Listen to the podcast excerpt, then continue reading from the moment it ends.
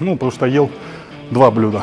Макароны с килькой и суп из макарон с килькой. Жиросжигающих тренировок не существует, чтобы вам не, не говорили. 20% своего ежемесячного дохода я откладываю в фондовый рынок. Мне не нужна прибыль в 100% за один день. Ну, я думаю, как бы принял для себя правильное на тот момент решение, что я буду торговать инвестиционно. Ну, купил, забыл. Проходит день, два, три, неделя проходит, как-то стало скучно. Вот. И один из подписчиков мне присылает свой скрин и говорит, Денис, ну, я тебя понимаю, все классно, но смотри, какая у меня доходность. И показывает мне доходность там примерно 70% годовых в долларах. Денис, покупай биток. Он стоил там 5-6 тогда, говорит, покупай ты берешь огромный кредит в банке под проценты там феноменальные, да, и, короче, каждый последующий день минус 3, минус 4, минус 5 процентов в день падал рынок.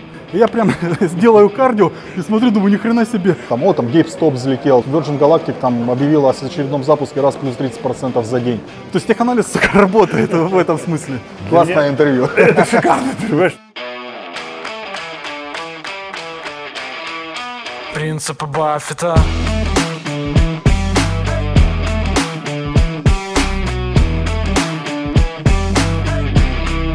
Принципы Баффета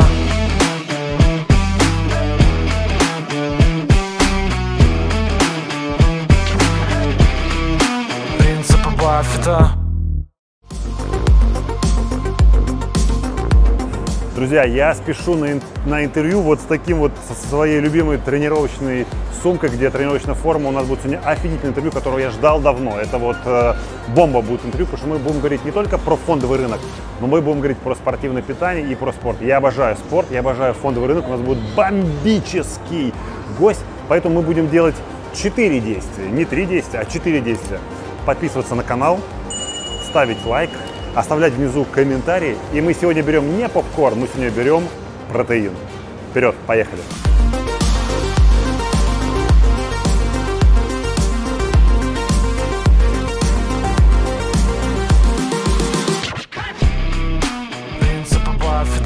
Денис, привет. Наконец-то мы с тобой встр- встретились. Я безумно долго хотел взять у тебя интервью, потому что, ты знаешь, мы с тобой чем-то похожи. Ты так же, как и я, увлечен спортом. Ты увлечен фондовым рынком. Ты очень сильно увлечен бодибилдингом, да, а обычно считают, что ну, бодибилды- бодибилдеры особо умом не блещут, Вот.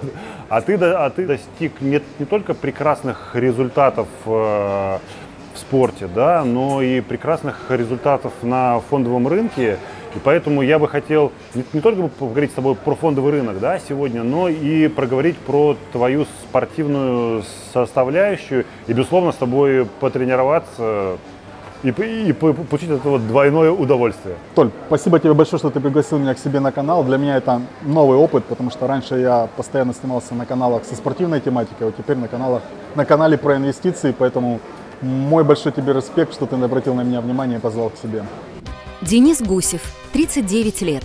Самый титулованный российский профессиональный бодибилдер, выступающий в Американской профессиональной лиге бодибилдинга. Награжден книгой рекордов России как победитель наибольшего количества профессиональных турниров Международной федерации бодибилдинга IFBB Pro. Участвовал в 2016 году в «Мистер Олимпия», являющемся самым значимым международным соревнованием по культуризму, в котором семикратным обладателем титула был Арнольд Шварценеггер. Признан самым медийным и успешным про-бодибилдером в России рядом профессиональных изданий. Совладелец федеральной сети продвинутого здорового питания Level Kitchen. Основатель профессиональной школы фитнес-тренеров. Денис, ну так как э, твоя стихия это спортзал, поэтому пр- предлагаю переодеться и пойти потренироваться. Отлично, мне нравится. Пойдем потренируемся и пообщаемся. Да, отлично.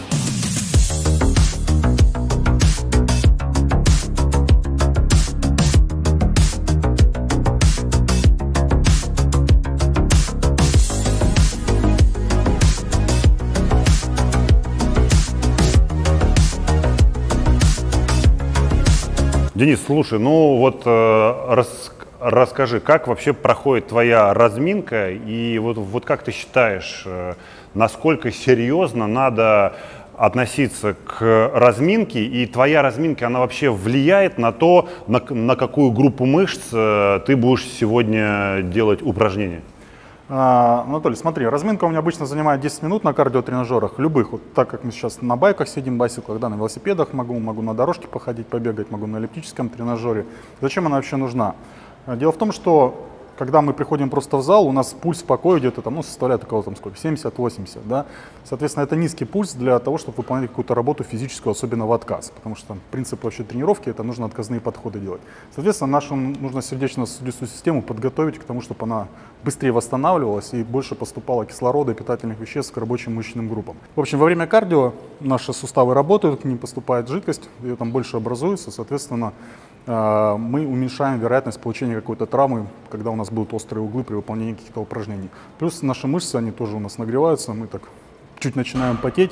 В общем, как бы запускаем систему с нуля в рабочее состояние приводим. Поэтому 10 минут, в принципе, достаточно вполне. После того, как мы с тобой док- докрутим педали и дойдем до какой-то цели, Пос- что- после кардио у нас растяжка идет на все мышечные группы также, независимо от того, какую мы мышцу сегодня тренируем, мы будем все равно растягивать. Просто растяжка имеет много тоже положительных эффектов. Просто быть гибким – это вообще хорошо по жизни. Ну, вот, поэтому начнем сверху, растянемся там руки, корпус, растянем ноги, икроножные, и там уже потом приступим к силовым упражнениям. То есть одно дело, ты можешь ходить в тренажерный зал, у тебя растет мышечная масса, и ты вроде как всем покажешь вот такой красавец, да, а в как- в какой момент э, ты решил, что я могу выступать? Или изначально начал ходить в тренажерный зал, чтобы потом, собственно, собственно выступать и вот э, завоевывать какие-то призы? Слушай, на мой приход в спорт, он достаточно нетривиален. Дело в том, что когда я еще жил с родителями, был ребенком, учился в школе, я занимался легкой атлетикой на профессиональном уровне, выступал на соревнованиях, был чемпионом края, я в Краснодаре, в Краснодарском крае жил. Поступил в институт физкультуры, ну, мне нравилось, я мечтал быть спортсменом, мне казалось, что это мой путь в жизни. Но из-за того, что это было, были 90-е, у меня еще брат, сестра, родители обычные работяги, там отец на заводе «Красный молот», мама там тоже где-то на заводе работала или там в архитектуре. Вот, зарплаты там по полгода не платили. В общем, мне тупо небо чего было есть. А если ты хочешь заниматься спортом, тебе помимо тренировок нужно еще восстановление какое-то. Восстановление, как минимум, это здоровый сон и нормальное сбалансированное питание. Тогда про питание я мало что знал и не понимал, почему мои спортивные показатели просто не растут как минимум. Ну, потому что ел два блюда. Макароны с килькой и суп из макарон с килькой. На больше у меня денег просто не хватало. И в результате на первом курсе института просто пришлось закончить спортивную карьеру, потому что мне нужно было идти там на подработках, чего-то зарабатывать денег, чтобы просто себя прокормить. Вот, и после этого спорт вообще прекратил существование в моей жизни. Я через какое-то время начал ходить в зал, тоже в подвальную качалку и периодически там заниматься, ну, чтобы хоть не совсем дрыщом выглядеть. Когда я переехал в Москву в 25 лет, я через там, буквально полгода попал на работу э, в World Class, это сеть фитнес-клубов. И там я уже просто тренировался ну, регулярно, 3-4 раза в неделю, понимая о том, что если я хочу много проводить персональных тренировок, то многие из клиентов выбирают себе тренера именно по внешним данным. Типа вот я хочу выглядеть как он, поэтому я пойду к нему тренироваться.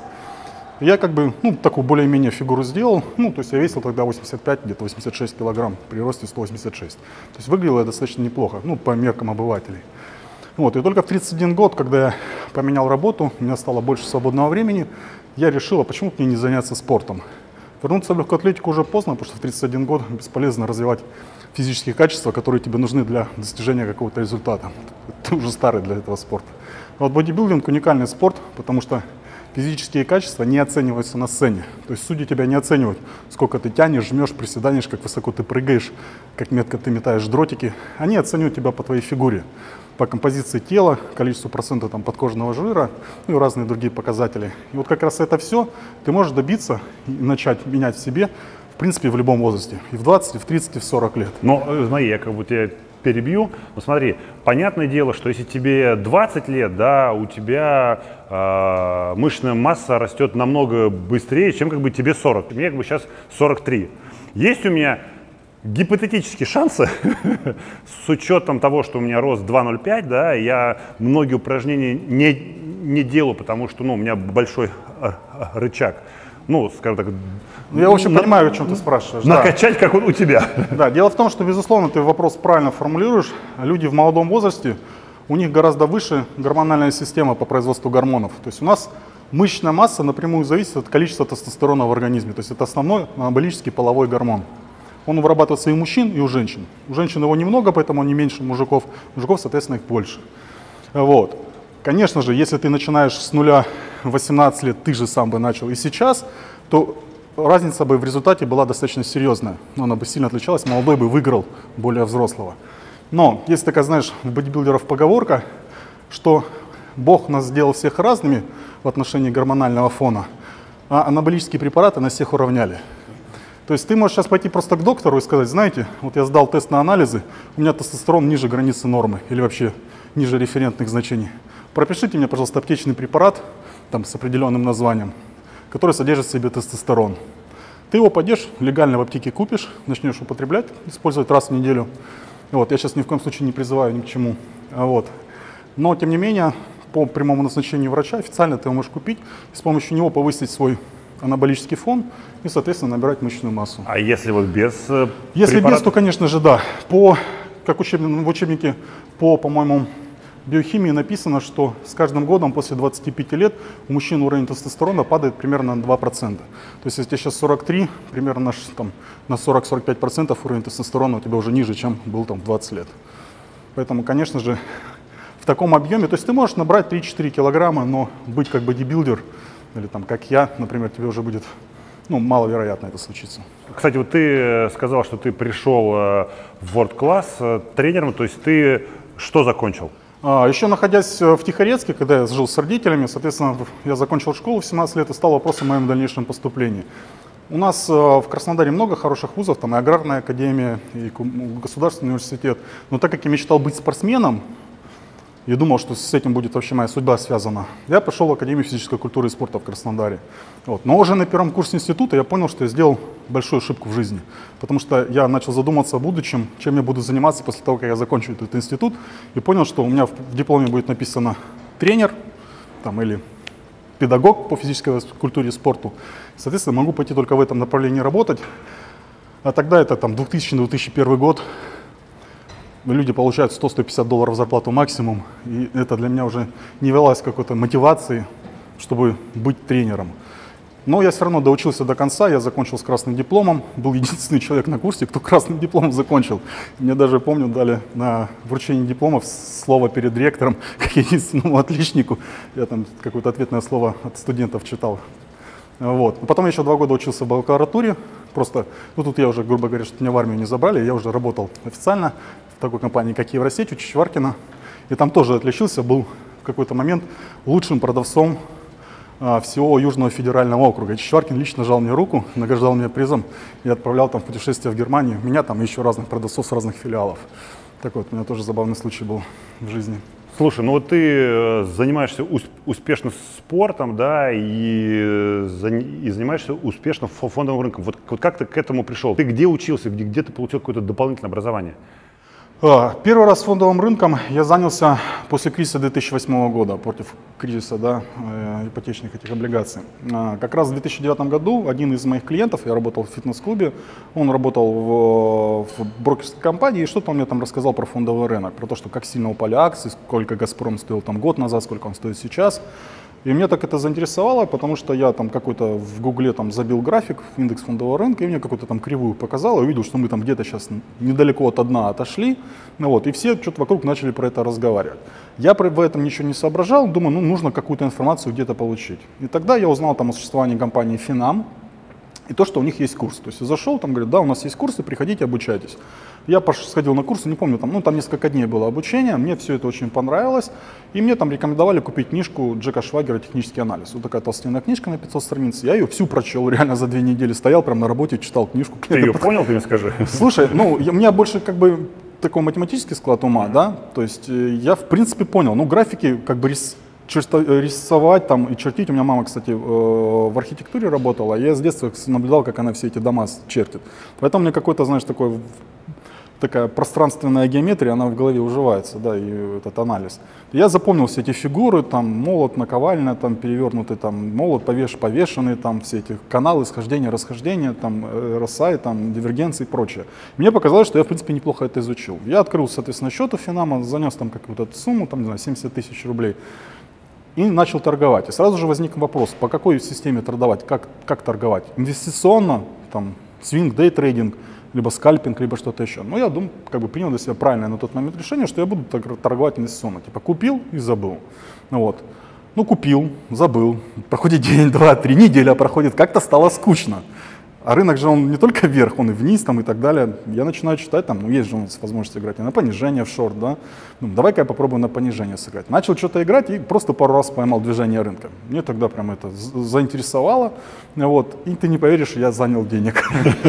Ребята, не делайте никогда такую большую глупость. Не берите кредит, не занимайте никого деньги для того, чтобы поднести их на фондовый рынок. Вот. Я занял денег на тот момент крупную достаточно сумму денег для меня, большую, это моих там 10 месячных зарплат было.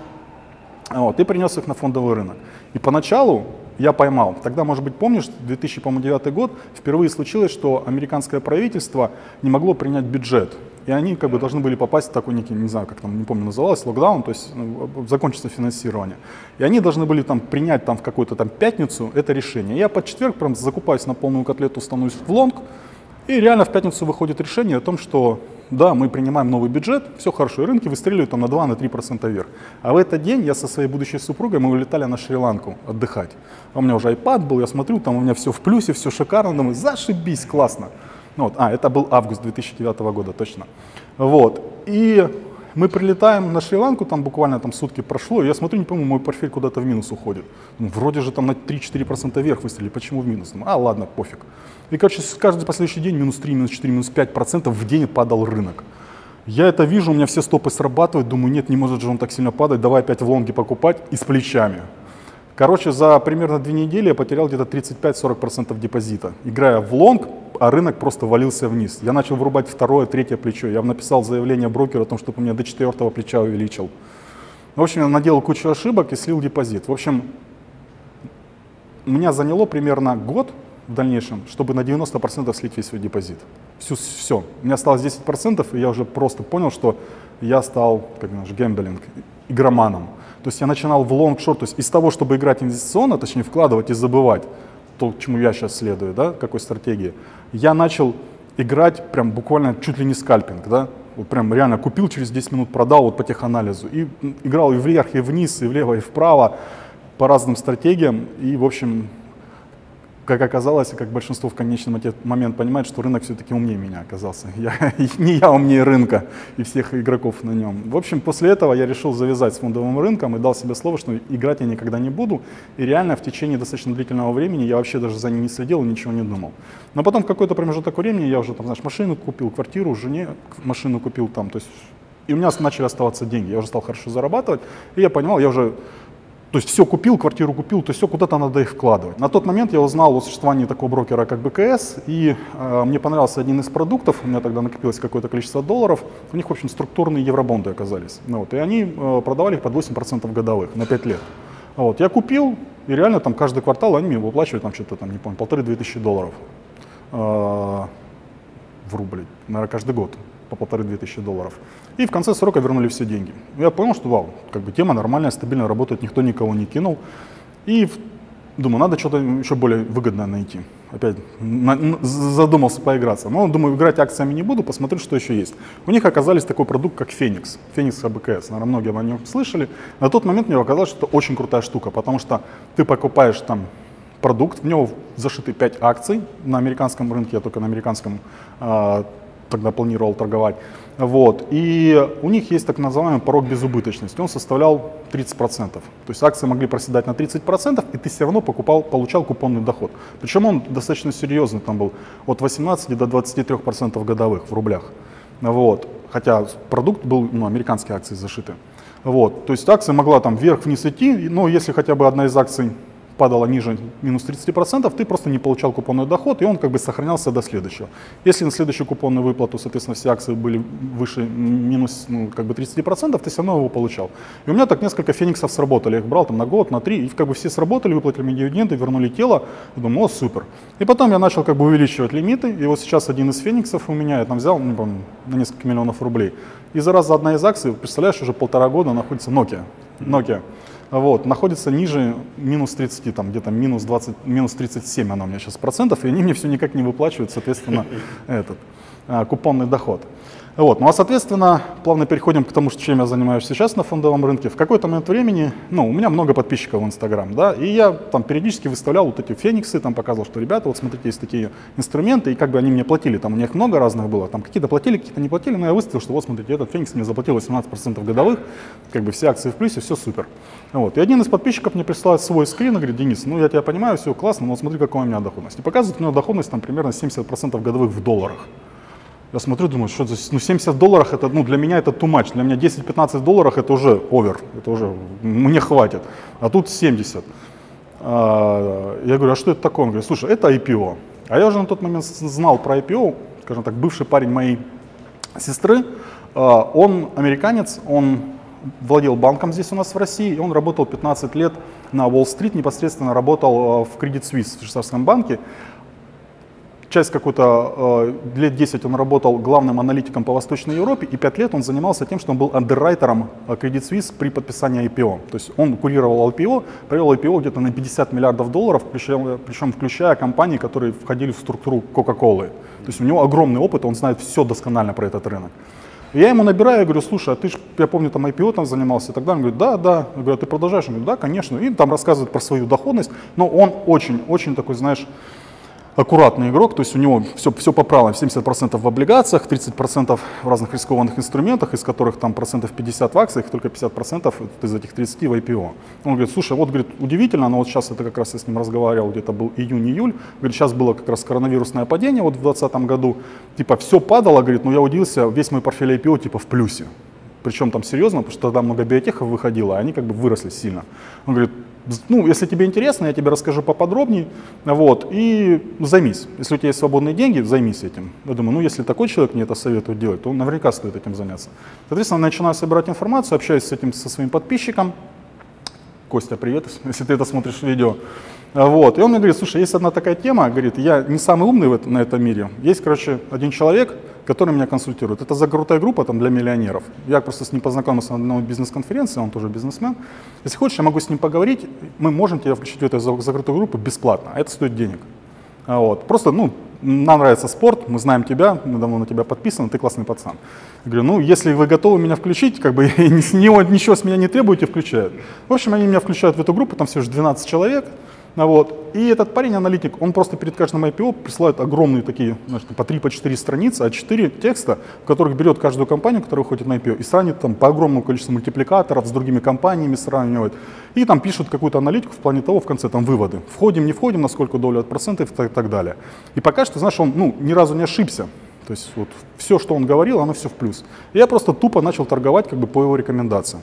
Но тут еще, видишь, в чем совпало? У Фридома в последнее время выходили очень хорошие IPO, что они, в принципе, ты можешь во все подряд входить, и оно все равно тебе в среднем по портфелю дало как бы хороший плюс, несмотря на то, что там, например, с тем же самым Макафи было, когда очень высокая локация была, и компания упала вниз. Но я все равно даже ее закрыл в плюс, потому что я дождался еще после, по-моему, 5 дней после э, завершения локап периода, она вышла вверх, там, и по 20-65 я ее, по-моему, продал, потому что выходила на рынок по 20. Вот, я как бы даже ее закрыл в плюс. То есть у меня в портфеле IPO, вот только две компании сейчас закрыл, RUT и MCP, по-моему, называлась компания, которые дали, дали мне минус. Все остальное у меня в плюсе, там я уже штук 30 этих, этих IPO было. Вот так вот, соответственно, я пришел на рынок IPO. В то же время из-за того, что я не могу весь портфель забить IPO, потому что локация там у меня небольшая, 2-3%, соответственно, начал вкладывать еще в фондовый рынок, именно в рынок акций. Вот. Ну, безусловно, я изучаю все, там, и спаки, и воронты, там, и другие финансовые инструменты, ETF, как бы э, э, изучаю рынок. Вот. И начал потихоньку приторговывать на акциях, но с целью как бы целью просто получить опыт. У меня есть определенная моя стратегия, я не вхожу в одну акцию больше, чем на 2%, и то первая заявка у меня на 1% идет, потом, если еще она падает, соответственно, я усредняюсь еще на 1%. Сейчас э, я совершил, ну не знаю, может быть 70 сделок, из которых 10 как бы в минус, а 60 сделок у меня в плюс. И самый мой большой плюс как бы был на том, что, ну я считаю это с некой своей заслугой, это вот именно акции Freedom Finance, э, акции своего брокера, да. Э, и когда еще летом они продавались, не знаю, по 25, я начал их изучать и задался вопросом, они вырастут в дальнейшем или нет, как понять. И я понимаю, что везде пошел этот хайп с IPO.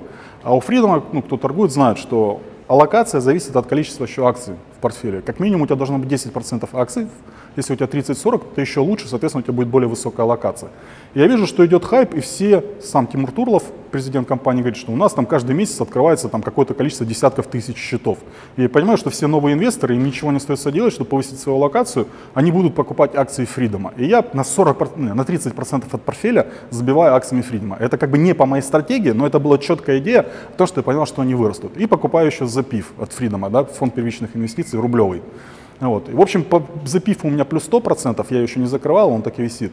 А акции Фридома я сократил до 10%, 40, с 30 до 10, как раз совсем недавно, когда они резко их запампили вверх, и по 59,90 я вот еще 20% слил, и у меня там профит ну просто космический был. То есть у меня там в портфель сразу взлетел в плюс, я закрылся, сейчас держу 10% от портфеля акций Фридома, просто чтобы в дальнейшем аллокация у меня была высокая. Это такой мой самый удачный trade был.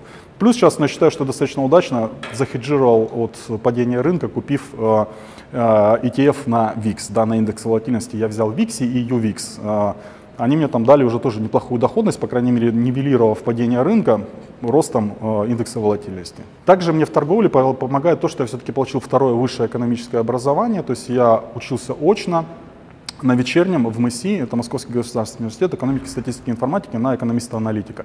И понимание каких-то таких фундаментальных механизмов макроэкономики, да, как, как вообще компании работают, как денежные потоки, что cash flow и так далее, что и там ПНС, ПНЕ и так далее. Я ну, фундаментальный анализ не очень хорошо, как бы прям так разбираюсь, но я понимаю, хотя бы могу прочесть, что это значит, и аббревиатуры все эти. И это мне в каком-то смысле тоже помогает э, понимать некие такие глобальные процессы, ну те, которые, по крайней мере, нам показывают да, в новостях э, о фондовом рынке. А, давай теперь поговорим про э, твои спортивные достижения. У тебя вообще есть какая-то про программа, которой ты следуешь, которая у тебя расписана из месяца в месяц, или просто ты все сегодня проснулся, надо бы сегодня там грудь сделать или вот или там ноги? Ну смотри, так как я все-таки профессиональный выступающий спортсмен, безусловно, у меня есть циклирование, так называемое. Да? То есть я в течение года знаю всегда, на какой стадии подготовки или отдыха я нахожусь. На данный момент у меня так называемый межсезонье, отдых, season off. Я отдыхаю от как бы регулярных, сильных нагрузок, постоянных, отдыхаю от там сбалансированного правильного питания, ну такого соревновательного. Вот, то есть примерно этот этап у меня полгода занимает. И полгода, соответственно, подготовка к соревнованиям, которая состоит примерно из трех месяцев так называемого массонабора, когда я просто пытаюсь нарастить мышечную массу, и трех месяцев так называемой сушки или диеты, когда я пытаясь сохранить набранную мышечную массу, уменьшаю процент подкожного жира. То есть добиваюсь уже той самой композиции тела, которая мне нужна будет на соревновательной сцене. Сегодня наша тренировка будет на какие группы мышц? Смотри, а, даже в межсезонье я, в принципе, тренируюсь по тому же самому плану, как и на подготовке. То есть, знаешь, там а, разных тренеров послушать, для спортсменов у всех там как бы по-разному идет подготовка, каждый сам находит что-то для себя. У меня на самом деле мой тренировочный план, он вообще не меняется. То есть я тренируюсь всегда одинаково. Единственное, именно на подготовке у меня увеличиваются рабочие веса и увеличивается количество повторений. Но сама структура тренировки у меня не меняется. У меня цикл, состоящий примерно из пяти тренировочных дней, которые я могу делать либо за 9, либо за 10 дней. То есть у меня цикл, грубо говоря, 9, 10, 10 дней. Я тренируюсь по так называемому сплиту. Сплит это раздельная тренировка, когда каждую мышечную группу ты прокачиваешь отдельно. То есть отдельно я качаю ноги, отдельно спину, отдельно грудь, отдельно плечи. И пятая тренировка отдельно это руки, бицепс, трицепс. Сегодня так выпало, что у меня сегодня тренировка груди. Ну, наверное, самая любимая тренировка у всех мужиков. Знаешь, по понедельникам все лежат и жмут штангу. Вот сегодня у нас, несмотря на то, что воскресенье, но у нас тренировочный понедельник, сегодня мы будем жать штангу и делать другие упражнения на грудную Слушай, но по времени у тебя обычно сколько идет тренировка и сколько у тебя э, разных тренажеров включено в программу? Смотри, именно когда отдых, как сейчас, у меня примерно 3-4 упражнения максимум на мышечную группу. Когда идет именно подготовка к соревнованию, у меня помимо того, что каждое упражнение я делаю не на 3 подхода, а могу делать на 5-6 на подходов, количество упражнений будет 5-6. Плюс я еще делаю кардио, даже сейчас в межсезонье я каждый день делаю кардио, когда я прихожу в зал. 30 а, минут кардио, но помимо этого у меня я еще занимаюсь единоборствами, кстати, я занимаюсь ММА. Вот, у меня получается, что один день тренажерка, один день единоборства. Ну, как-то так чередуюсь, то есть у меня два раза в неделю получается единоборство и четыре раза в неделю а, тренажерный зал. И каждый раз я еще делаю кардио. Сейчас я делаю по 30 минут, а на подготовке по часу. Понял. Давай, пожмем сейчас соточка наша любимая.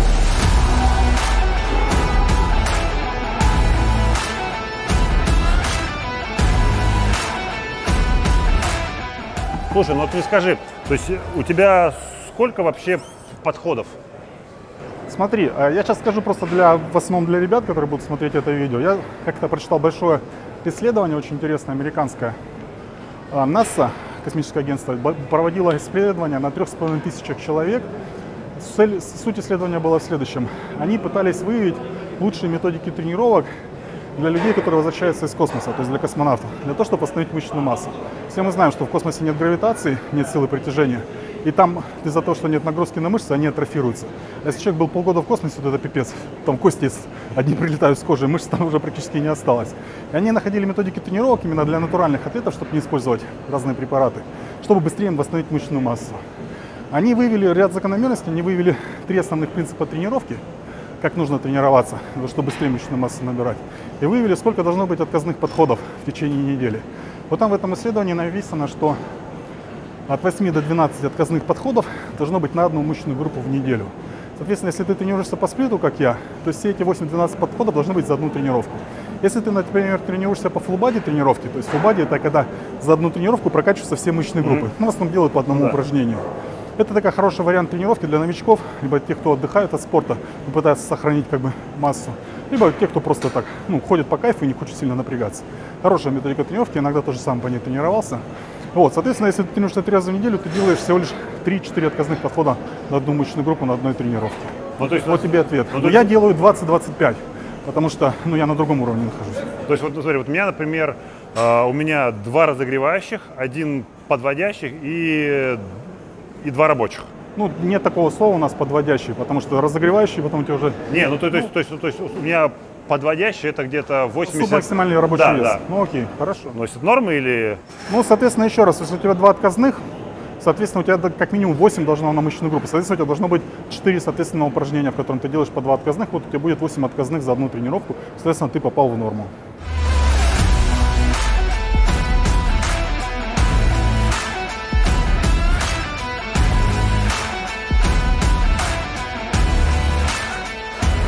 Но, если честно, ты технически очень неправильно делаешь. Ну, могу ли я это комментировать или нет, не знаю. Давай. А, смотри, если мы разберем, разберем биомеханику этого упражнения, биомеханика это как бы движение тела в пространстве.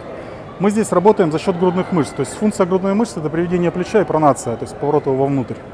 Но фишка в том, что грудная мышца, она, несмотря что большая, да, у нее место начала это плечевая кость, место прикрепления это вся грудная клетка, вот здесь. Она неравномерна, то есть внизу, то есть вверху у нас не так много мышечных волокон, а внизу их гораздо больше, да. Соответственно, ты должен занять такое положение и так выполнять упражнения, чтобы у тебя штанга двигалась, двигалась по дуге, вот по этой. Именно в этой части ты максимально обладаешь моментом силы самым большим. Ты же делаешь, у тебя очень высоко подняты локти, у тебя нагрузка смещается с грудной мышцы на переднюю дельту. Так как это многосуставное упражнение, работают несколько суставов, соответственно, большое количество мышечных групп. Жим штанги лежа – это не только грудная мышца. Это, во-первых, еще, точнее, во-вторых, получается, трицепс плеча и передняя дельта. Если делать технически правильно, там еще и спина на самом деле работает. Вот, но это как бы профессиональные уже жимовики пользуются спиной. Но, соответственно, ты должен делать так, чтобы у тебя трицепс и дельта включалась меньше, а грудная включалась больше. Если ты хочешь именно с точки зрения бодибилдинга сжать. То есть сжать именно на развитие мышцы. Если с точки зрения силы, там техника тоже может отличаться. Вот, поэтому тебе нужно жать не вот так вот высоко локти. А вот ты сейчас, когда я буду жать, ты посмотри. Она у меня по дуге, то есть она вот так вот у меня штанга ходит. Я ее держу в проекции на плечи, но опускаю в проекции на соски, грубо говоря. То есть по дуге. Так, давай двадцатки набьем, 120 повесим. Видишь, я опускаю сюда вниз, а выжимаю на плечи. Занимаешь сначала исходное положение, то есть выводишь его в проекции на плечо. Вот так. Да. Потом А медленно на вдохе сюда? вот сюда, вот сюда, Сюда. вот сюда. И отсюда, да, выжимаешь обратно. То есть по дуге. Ну да. Тебе еще, да, прям мозг нужно сделать посильнее.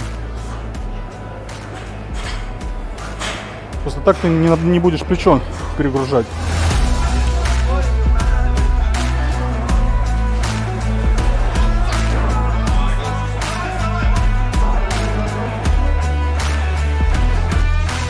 Денис, вот, вот скажи, для тебя все-таки инвестиции вот на как бы текущий момент, да, это что? Это просто хобби или уже такой даль- даль- дальновидный взгляд в будущее? Или это э, как сказать, ну, у тебя есть дочь, да, и это некая инвестиция в ее уже будущее. Слушай, отличный вопрос ты задал. Знаешь, на самом деле у меня как раз началось все с того, с просто с интереса к фондовому рынку, с, там, желания немножко подзаработать. И это на самом деле сейчас перетекло в ту мысль о том, что в дальнейшем я хочу, чтобы мой основной, скажем так, доход был связан с фондовым рынком. Много причин для этого.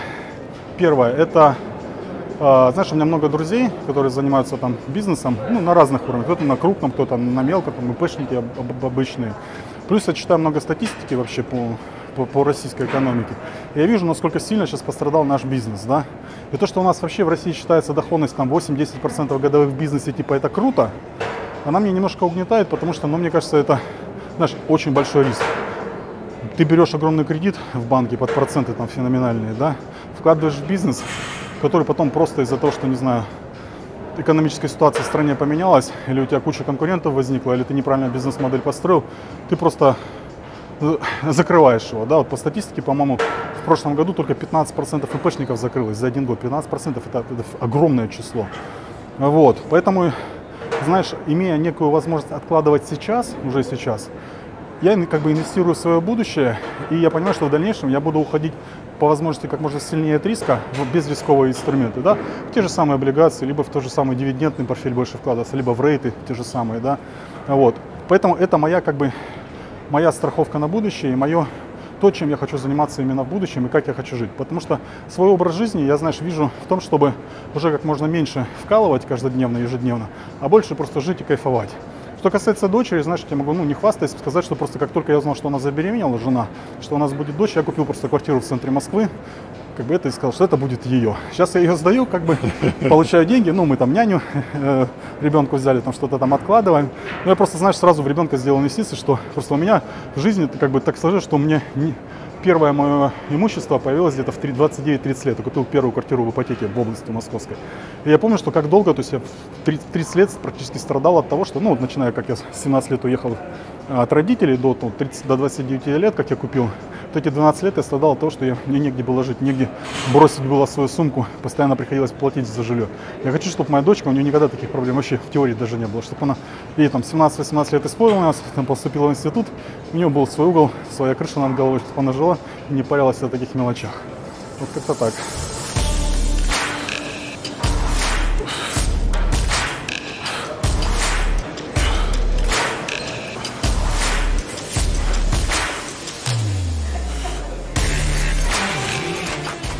Денис, ну, ну скажи, у тебя есть сейчас какое-то правило, что, например, там 20% своего ежемесячного дохода я, я откладываю в фондовый рынок или просто вот есть там дня, там вот есть там свободно там тысяча долларов, вот.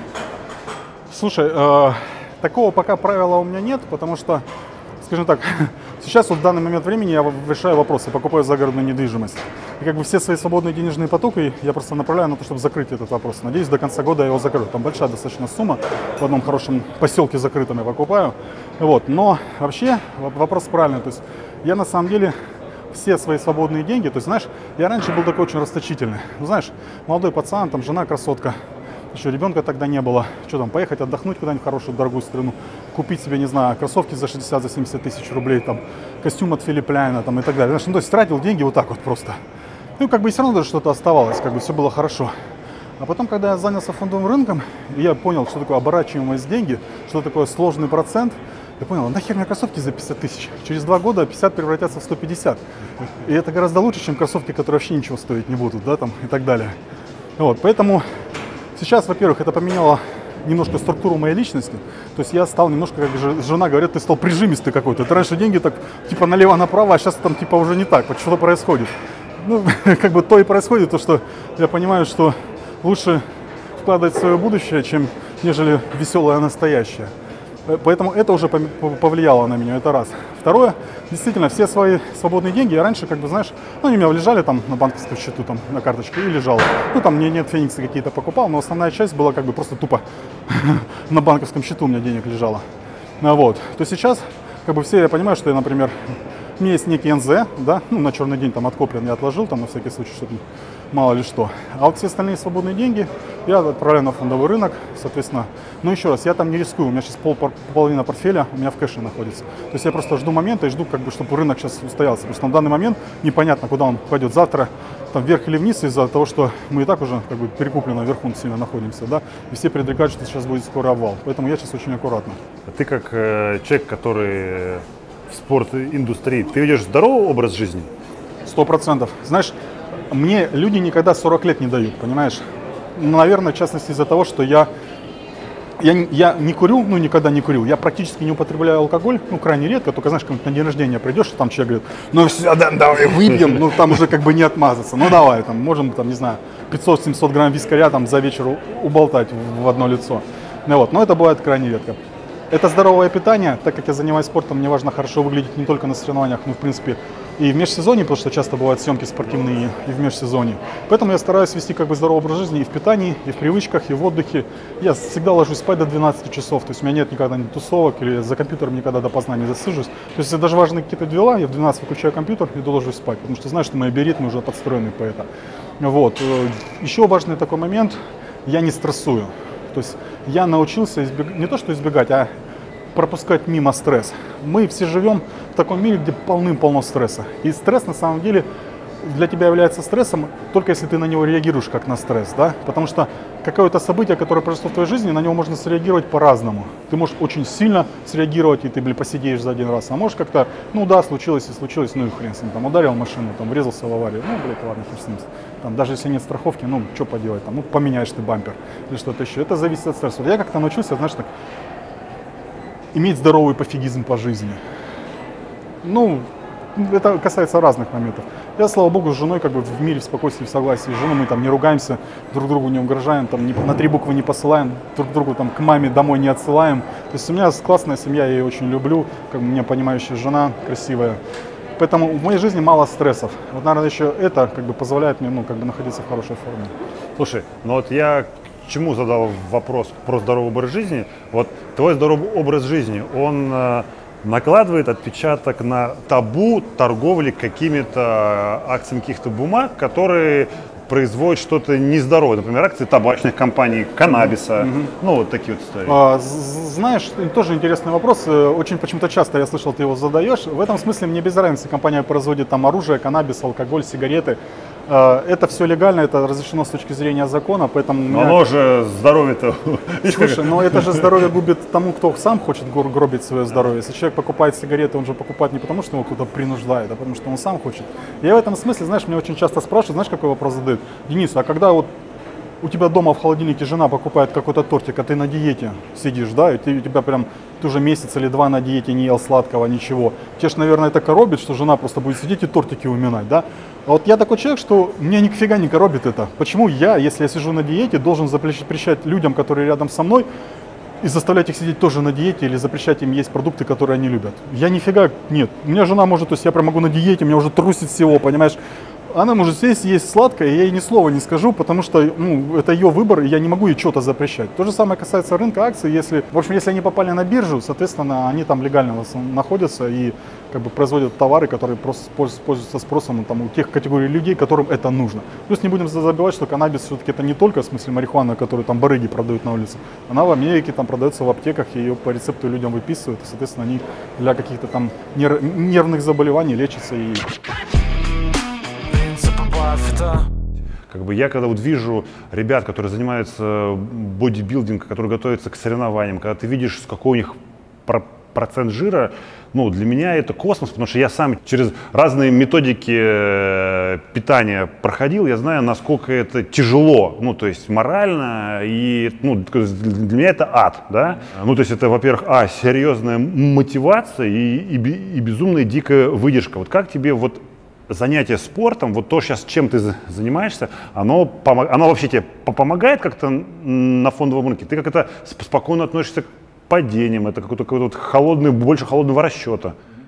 Знаешь, я пока что не вижу прямой связи между спортом, моей профессиональной спортивной карьерой и фондовым рынке, если только не в том, что у меня есть как бы постоянный некий денежный поток, ну как бы и от спорта, и от моих бизнесов, и от каких-то других моих занятий, и тем, что я торгую на фондовом рынке, потому что ну, из-за моей, наверное, стратегии торговли, то есть я не играю спекулятивно, я не- у меня сейчас, например, 50% всего депозита в кэше, то есть оно у меня не вложено, тем более не с плечами.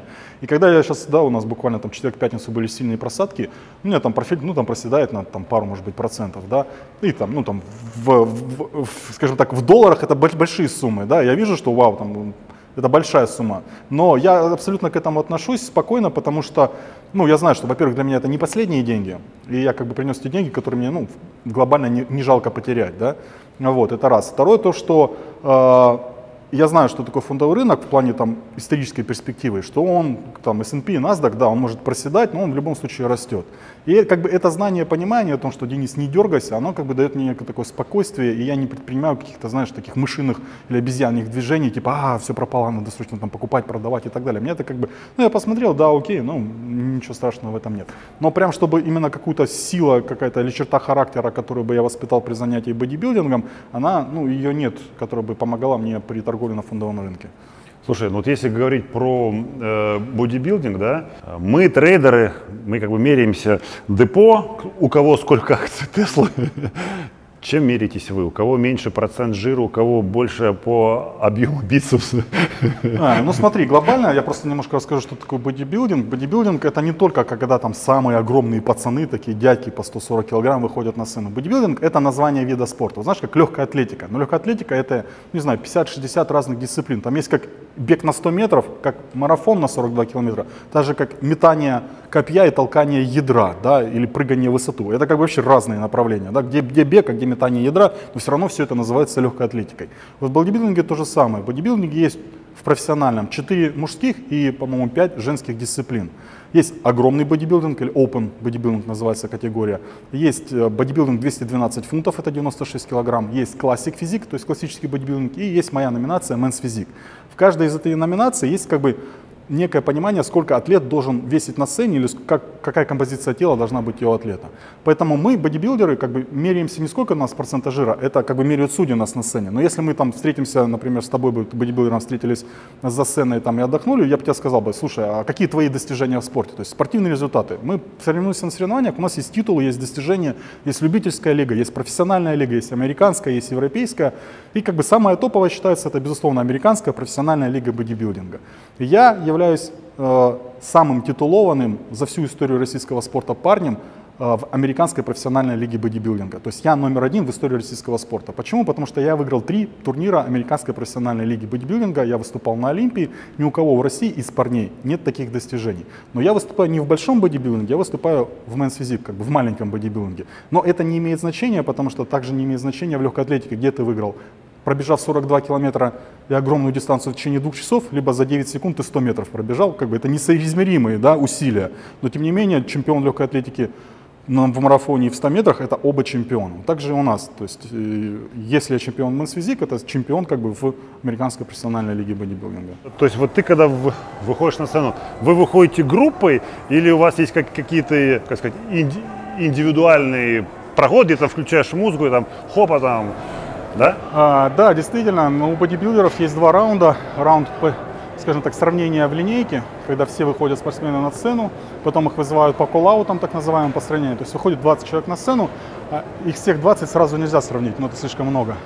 Поэтому их обычно сначала вызывают по пятеркам, то есть по порядке номеров первые 5 выше, потом 5, потом еще 5, потом 5. Ну, в бодибилдинге показывают 7 обязательных поз, у меня в показывают две позы. Это фронт и бэк, лицом и спиной. Потом, когда все отпозировали, все 20, например, начинается самое важное, начинаются коллауты, так называемые. То есть это сравнение. Судьи выбирают пятерку сильных, потом пятерку, которая послабее, еще и еще. Кстати, если ты попадаешь в первую пятерку, это означает, что ты уже в топ-5, скорее всего, будешь, то есть ты уже в призах. У нас пятерка награждается всегда. Соответственно, потом они начинают сравнивать и начинают спортсменов менять. Тот, кто оказывается в центре, это первый, слева второй, справа третий. Вот так вот они их расставляют. Вот. Потом еще бывает раунд, соответственно, свободного позирования, когда всех отсравнивали.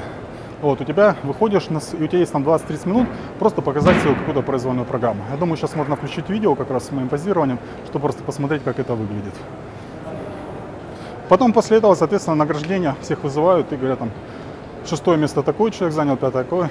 Там, и все они выходят, шестерка, ну шестерка или пятерка обычно награждается.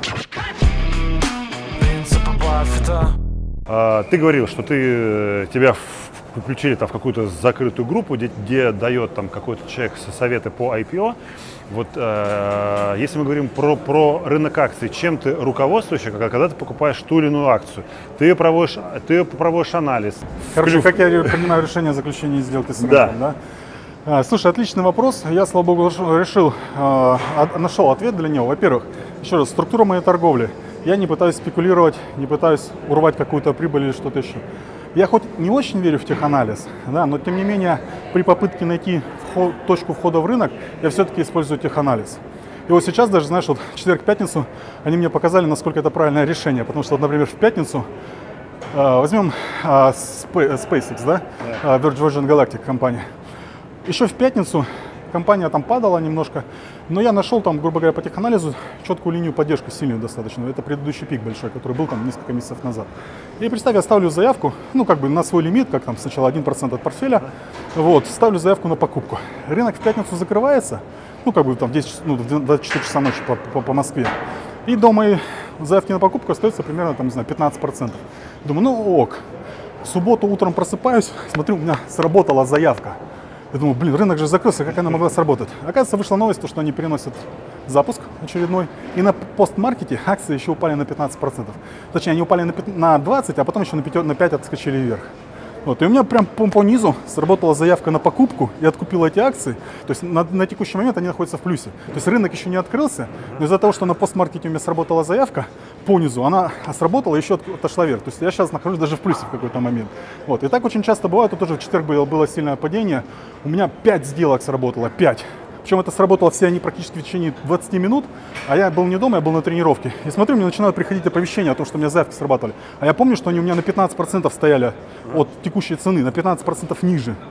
А я начинаю смотреть, действительно, прям была сильная просадка, тогда NASDAQ падал на 3%, а всякие там такие компании а, второго, третьего эшелона, там, ну, спаки разные, они сильно попадали на 15-20%. И прикинь, они у меня все откупились, и акции выросли где-то от 3 до 5% вверх.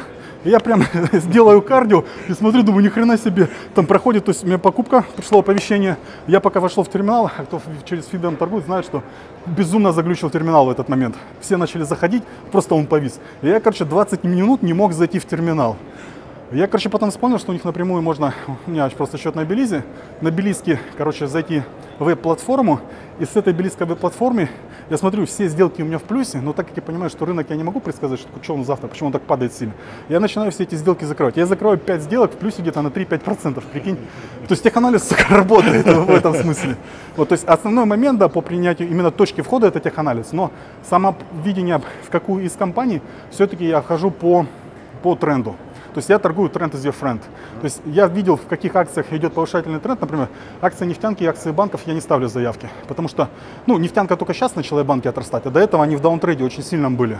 Да? Поэтому я не рисковал. А те компании как раз были, кто в аптренде, в повышательном, я на них выставлял заявки. Вот, и они у меня ну, мно- многие срабатывали. Не все, но многие срабатывали. Но как бы я сделки не закрывал, некоторые по два, по три месяца висели. Но вот сейчас, буквально в пятницу, я в ручном режиме закрыл 95% всех своих позиций, вот именно которые были в акциях. Потому что ну, мне стало страшно, что я ну, предполагаю, что действительно многие прогнозы сбуд- сбудятся о том, что рынок сейчас может там скорректироваться минимум на 15-20%, и я решил просто в ручном режиме, там с небольшим минусом, некоторые какие-то с плюсом я позакрывал, там максимум у меня там 2-3% убыток был по одной позиции, и все. То есть я даже в плюс там позакрывал средний по портфелю. Вот как-то так.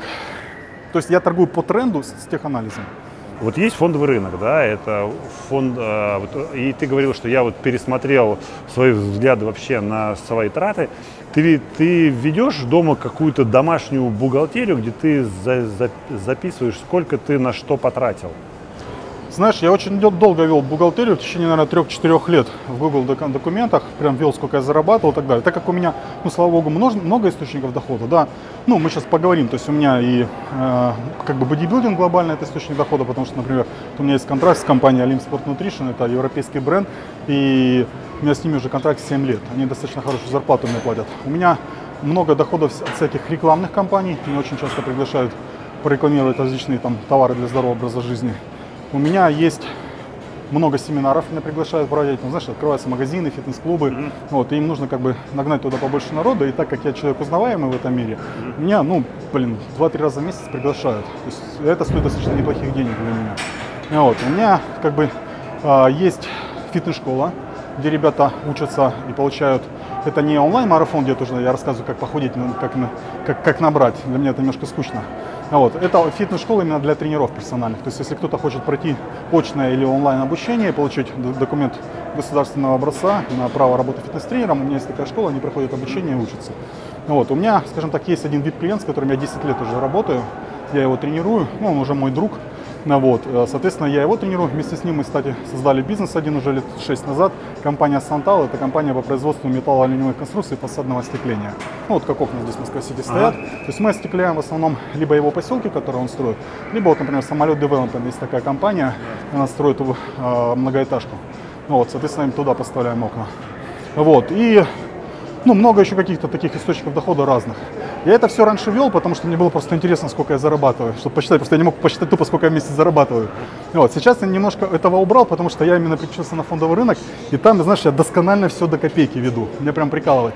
То есть я каждый, по каждой позиции, даже если я там доллар заработал, я все равно это забиваю и полностью там всю эту полотно пишу там точка входа, точка выхода, время, дата, там комиссия брокера за вход, комиссия брокера за выход, 13% налог, там сколько я заработал. Это все я прям веду, веду, веду, потому что мне просто интересно статистика своих сделок. Но ты вот их э, ведешь в, В Excel. В, в Excel, а, Excel, ты, да. а ты, а ты какой-нибудь софт э, не используешь? Знаешь, я не использую, потому что в Excel все просто. Я все за формулы забил туда, да. Там ничего сложного нет, там человек, который хоть чуть-чуть в компьютере разбирается. Поэтому я просто в ручном режиме все забиваю сделки. Там все очень просто. У Фридома есть возможность Excel файл скачать, и там как бы вся аналитика, она уже будет забита. И ты как бы после каждой сделки можешь эту аналитику все скачивать, и там все это показывать. Но мне просто удобнее в, в Excel как бы в- тоже в облаке вести все эти данные, и как бы в любой момент я там красиво рисую, зеленая, красная, коричневая там и так далее. Знаешь, ну так просто кайфую от этого. Поэтому именно все, что касается фондового рынка, я веду. А все, все свои доходы и расходы как-то я уже что-то по- подзабил на это.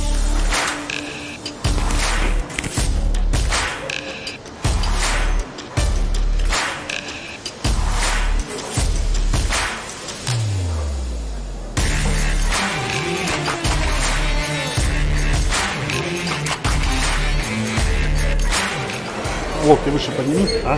Локти. Хайп последних месяцев, да, это биток, все там биток, 40 тысяч, 50, там, 60 тысяч, там, космос. Ты, ты, ты вообще как относишься вот к э, биткоину и ты вообще инвестируешь в криптовалюту? Слушай, а у меня нет однозначного э, ответа по крипте, да, по всем токенам. А, У меня есть тоже очень хороший друг, я крестный у его сына. Этот чувак, он в свое время занимался тем, что выпускал криптовалюты. То есть он очень плотно, очень хорошо в этом разбирается. Я могу сказать, даже он, я не буду называть имя токена, но он запустил один токен в России, который был на четвертом месте по количеству привлеченных инвестиций в России. То есть это, ну, очень хороший. Плюс он был SEO в нескольких компаний, которые тоже запускали, выпускали токены. И он в этой криптовалюте разбирается вообще. Он мне иногда присылает свои сделки, у него там может быть, не знаю, вло- вложит там 100-200 тысяч долларов и показывает x5, x3, понимаешь? Такую нереальную доходность. Но даже он не может мне ответить на вопрос и говорит, я сам не знаю, в чем причина такого пампа битка сейчас в последнее время. Потому что он покупал биток по 4 в свое время, ну еще уже после того, как он после, да, по 4 тысячи. Ну, я не знаю, сколько он покупал еще до того момента, когда он там до двадцатки вырос и упал, да? Потому что еще до двадцатки, когда он рос, он мне уже тогда говорил, Денис, вкладывай себе биток. Я, не, я просто не помню, сколько он тогда стоил. Потом, когда он стал двадцатку и упал до трех с половиной, он мне тогда уже звонил, говорил, Денис, мы с ним встречались, курили кальян, отдыхали, там детей наших обсуждали, там их нравственное воспитание, как мы их будем воспитывать. И он мне тогда прям на каждый раз говорит, Денис, покупай биток. Он стоил там 5-6 тогда, говорит, покупай. Я говорю, Макс, ну там какие-то новости сильно, сильно, сильно разные выходят. Я не уверен, что просто мы не потеряем деньги. Говорит, нет, вот я тебя клянусь, он будет стоить 50 тысяч. Вот я тебя клянусь, покупай. А он мне говорил, типа, на следующем году это будет. А биток в 2017 году, как ты помнишь, упал. Вот, в общем, значит, 18-19 год идет, и он как бы все так не растет, как он мне рассказывает. Говорю, Макс, ну ты, наверное, ошибся, как-то нет. Он говорит, нет, блин, покупай, растет. И он, короче, его сам слил, правда, по тридцатке. Покупал по 4, а слил по тридцатке. И когда он пошел дальше, он мне уже говорит, слушай, я не знаю, говорит, что-то происходит, но типа нет. Поэтому лично для меня я принял решение, что все крип- вся крипта это чистой воды спекуляция. Вот честно, я не, не, не понимаю, почему она растет, почему она падает. Это просто типа, знаешь, хайп. Вот хайп прыгает, растет, прыгает, растет. Но правда, один парень у меня знакомый в Америке живет, а, а, в Лас-Вегасе. Вот, и он тоже активно инвестирует, и он мне еще до того, как Тесла начала покупать, да, ну все слышали эту новость, что такое, Тесла на полтора ярда купила, потом, по-моему, э, Ark Investment, да, компания э, Кэтрин Вудс, она тоже, по-моему, покупала биток или планирует его купить. Вот. Мне он еще полгода назад купил, говорил, писал, говорит, Денис, обязательно покупай биток по той причине, что сейчас прошла новость, то, что инвестиционные инвесторы и крупные корпорации будут прикладывать часть, часть своего кэша в биток. А он тогда стоил 20, по-моему, или 17, что-то такое. И он мне прям писал, говорит, Денис, покупай, покупай, покупай, типа эта информация стопудовая, покупай. А я как-то, знаешь, принял для себя решение, что я не играю в те валюты, которые вообще не понимаю. Такса для меня это часть компании, это часть какого-то бизнеса, это понятная тема. А крипта это часть блокчейна. Блин, для меня это непонятно. Ну, я понимаю, что такое блокчейн, но я не понимаю, сколько он стоит, понимаешь? Поэтому именно в такие спекуляции не играю. Плюс еще третий момент, что я не пришел на рынок спекулировать. Мне не нужна прибыль в 100% за один день. Я, наоборот, от этой сделки, если мне кто-то скажет, что тверняк 100%, я никогда в эту сделку вообще не полезу. Это, это не, не, не, не мой способ игры на рынке, то есть я не играю, я, я как бы стараюсь инвестировать. Мне доходность там, ну, у меня сейчас просто высокая доходность, это просто благодаря IPO получилось. У меня доходность 60% по долларовому портфелю и 100% по рублевому. Понимаешь, это просто так получилось, потому что я какой-то момент угадал, что акции Freedom вырастут, и IPO все были удачны. Что Airbnb только стоит с их у меня локация была 35%, и я как бы на весь all заходил, и у меня там, блин, на сколько, на 250% уже растет. Вот. Но даже доходность в 20% это большая доходность, но мне больше не надо, честно. 20 годовых в долларах, я, вот мое стремление, к чему я расту. Поэтому я не пытаюсь спекулировать на таких там, на пампах, там, не знаю, этих э, геймстопов там или чего-то еще.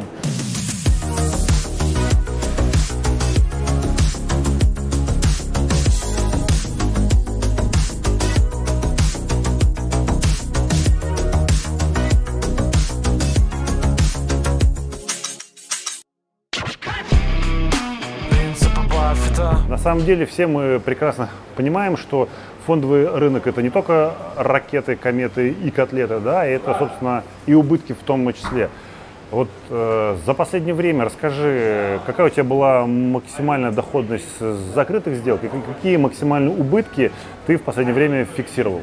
Э, я знаю, что этот вопрос больше всего интересует э, подписчиков, сколько ты конкретно зарабатываешь, сколько теряешь, потому что цифры всегда всем интересны. Не знаю, цифры для кого-то будут большими и маленькими, но максимальный профит, который я фиксировал именно в деньгах, это был как раз по акциям Фридома. У меня просто несколько портфелей, если считать их все, оба портфеля, то, наверное, где-то 12-13 тысяч долларов я вот с одной сделки закрыл. Вот, максимальный убыток у меня был как раз по акциям IPO, по руту, 1000 э, долларов я потерял. Ну, то есть немного. То есть, ну, мой портфель где-то сейчас, я вам говорю, 60% э, в долларах в плюсе находится. Слушай, ну смотри, к, к, к тебе обращаются подписчики, да, знают, что ты ин, инвестируешь, безусловно, просят тебя какого-то совета, да. Вот э, какой бы ты совет дал новичкам, с чего им надо на, начинать и какие там, не знаю, там топ-3 ошибки лучше не, не делать?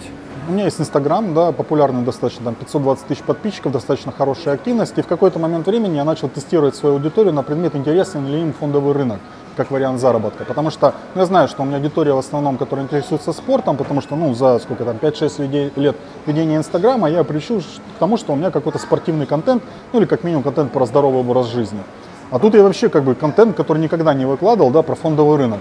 Я начал потихонечку там разными постами тестировать. И тут я вижу, что эти посты начали набирать, ну, лайков не меньше, чем мои спортивные посты, а комментариев и добавления в закладок даже больше.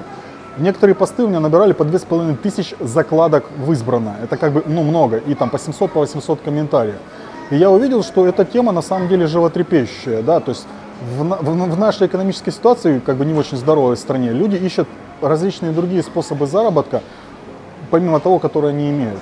Но что я еще очень сильно понял, что люди, они, знаешь, у них постоянно на слуху какие-то мошеннические схемы заработка, и они до сих пор не могут понять, а это по-настоящему там можно столько заработать или нет. Знаешь, они мне начинают присылать ссылки на разные сайты, там, знаешь, с бинарными опционами, с финансовыми пирамидами, там, со ставками на спорт и прочее, где я понимаю, что это, ну, это лохотроны, это пирамиды. Они, и они задают вопрос, а это настоящее, а столько ли я могу заработать денег? И я понял, что было бы неплохо, если бы я про фондовый рынок и про него начал рассказывать чуть больше, чтобы люди поняли, что не нужно бежать за какой-то прибылью ежесекундной, ежеминутной, там, в 100-200% там, за неделю, а лучше больше изучить информацию именно про фондовый рынок как легальный, настоящий способ инвестировать на свое будущее. То есть я никогда при общении со своими подписчиками не говорю о том, что вы точно заработаете, вы точно сможете через месяц увеличить свой депозит и так далее. Я своих подписчиков приучаю к тому, что, как и я, я занимаюсь инвестированием. То есть я провожу различные там, ну, например, посты пишу о том, что если вы проинвестируете там на 3, 5, 10 лет, то с учетом сложного процента вы сможете там, ну, с учетом как бы предыдущей годовой доходности там индекса S&P или NASDAQ, там, там утроить или учетверить свой депозит там за такое-то количество лет, там за 10, за 15 лет. Я вижу, что отклик, что многим это интересно. Соответственно, какие бы я советы дал и какие бы ошибки не допускать. В первую очередь, самый главный совет, вы должны признать для себя, что вы не самый умный на фондовом рынке. Потому что большинство, знаешь, почитала, посмотрела пару видео в интернете, увидела теханализ, и вроде, знаешь, там все же всегда рисуют, по теханализу легко играть. Вот точка входа, вот точка разворота рынка, вот тут надо фиксировать. И все как бы, типа, знаешь, открыли демо-счет, начали на нем играться, заработали, не знаю, 20% за неделю, такие, ну все, я уже всему научился, давай сейчас займу у всех денег и буду играть, зарабатывать. Нафиг мне ходить на свою работу, там, на которую мне не нравится, там, да, по этому холоду. Лучше же сяду, уволюсь с работы, сяду дома и буду вот зарабатывать деньги таким способом 20% в неделю. Это первая ошибка, которую вы не должны допускать. Ни в коем случае вы не должны на начальном этапе рассматривать фондовый рынок как средство именно заработка и как тем более единственное средство заработка. Второе, ни в коем случае не пытайтесь играть на заемный капитал. То есть не нужно брать у родственников, у друзей, каких-то инвесторов, либо уж тем более в банке занимать деньги, чтобы на эти деньги играть. Как минимум там 3-4 года вы должны быть в плюсе, чтобы потом уже, может быть, там играть вообще с плечами на какой-то заемный капитал. Еще одна ошибка, не старайтесь именно поймать хайповые темы всякие, да, то есть все, все слышат там, о, там GameStop взлетел, там еще какой-то там эмитент взлетел, да, там Virgin Galactic там объявил о очередном запуске раз плюс 30% за день. Не нужно ловить эти темы, потому что как 30% за день, так и 30% потеряет она за день. Старайтесь больше искать именно такие инструменты, которые дают регулярную постоянную доходность, даже там 10-15% годовых, если они растут, этого вполне достаточно. Да, понятно, что год от года разные компании растут, то S&P мог расти там какое-то время, да, то есть акции именно компании стоимости. То есть сейчас растут акции компании э, NASDAQ технологического сектора, которые ростовые так называемые акции. Конечно, лучше играть по тренду, но не нужно искать какие-то хайповые темы и знаешь, когда руки трясутся, а вот акция растет на 10, на 20, на 30 процентов в день, а давай я куплю, и ты в любом случае войдешь по хаю. Вот с новичками всегда так, вот не, не нужно этого делать. Вот, на самом деле, еще важно, вы должны это самая, самая сложная рекомендация. Вот каких бы инвесторов я не слушал, все всегда говорят, что это самая сложная рекомендация. Это играть по своей стратегии. То есть да, money management и time management, там, риск management. То есть если вы, вы приняли решение, что вот вы играете, там, пусть по теханализу, но у вас есть take profit, например, 5%, а стоп-лосс 2%, да, то есть это уже как бы в теории это игра как минимум с выигрышем, да, потому что ты теряешь больше, меньше, чем зарабатываешь, то если вы все-таки получили стоп-лосс на 2% фиксируйте сделку. Не нужно ждать, а, ну, может быть, она там отрастет завтра или что-то еще. Нужно жестко играть по своей стратегии, потому что нарушение своей стратегии приводит к большим убыткам. Я думаю, что в твоей жизни такое случалось, наверное, не раз. Да. Нарушение стратегии приводило к большим убыткам. Это как бы те, те, те рекомендации, которые у меня прямо вот сейчас в голову приходят, так бы я, наверное, там штук 20 бы написал.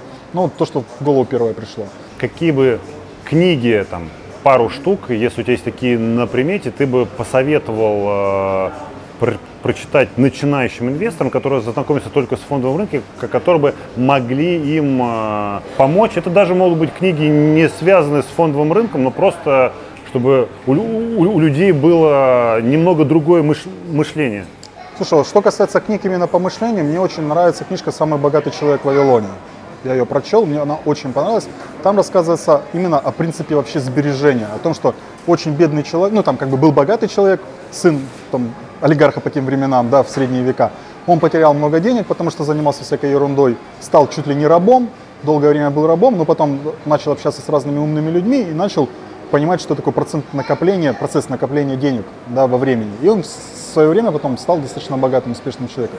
Эта книжка как раз именно для развития такого некого сознания и понимания того, что нужно, к чему приводит экономия откладывания денег, к какому успеху она может привести. Хорошая книжка. Следующую книжку, которую бы я рекомендовал, именно тоже про, не прям совсем про фондовый рынок, но вообще про понимание процессов, это Тони Робинс «Деньги мастер игры».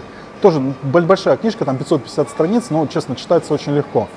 В чем в чем класс книги? А, Тони Робинс задался целью а, пообщаться, по-моему, с 20 или с 30 самыми топовыми институциональными инвесторами в мире. Рэй Далио, Баффет там и прочие. Он у каждого из них взял интервью и задал им очень простой вопрос. Представьте, что я обычный человек с улицы, самый рядовой инвестор, не знаю, с тысячу, с двумя тысячами долларами, который может там в месяц откладывать 100 долларов. Вот как мне нужно торговать на фондовом рынке, чтобы, во-первых, не потерять деньги, а во-вторых, в перспективе 20-30 лет, то есть выхода на пенсию, приумножить свой капитал для того, чтобы жить с этого капитала и уже не работать. То есть у него стратегия именно была такая.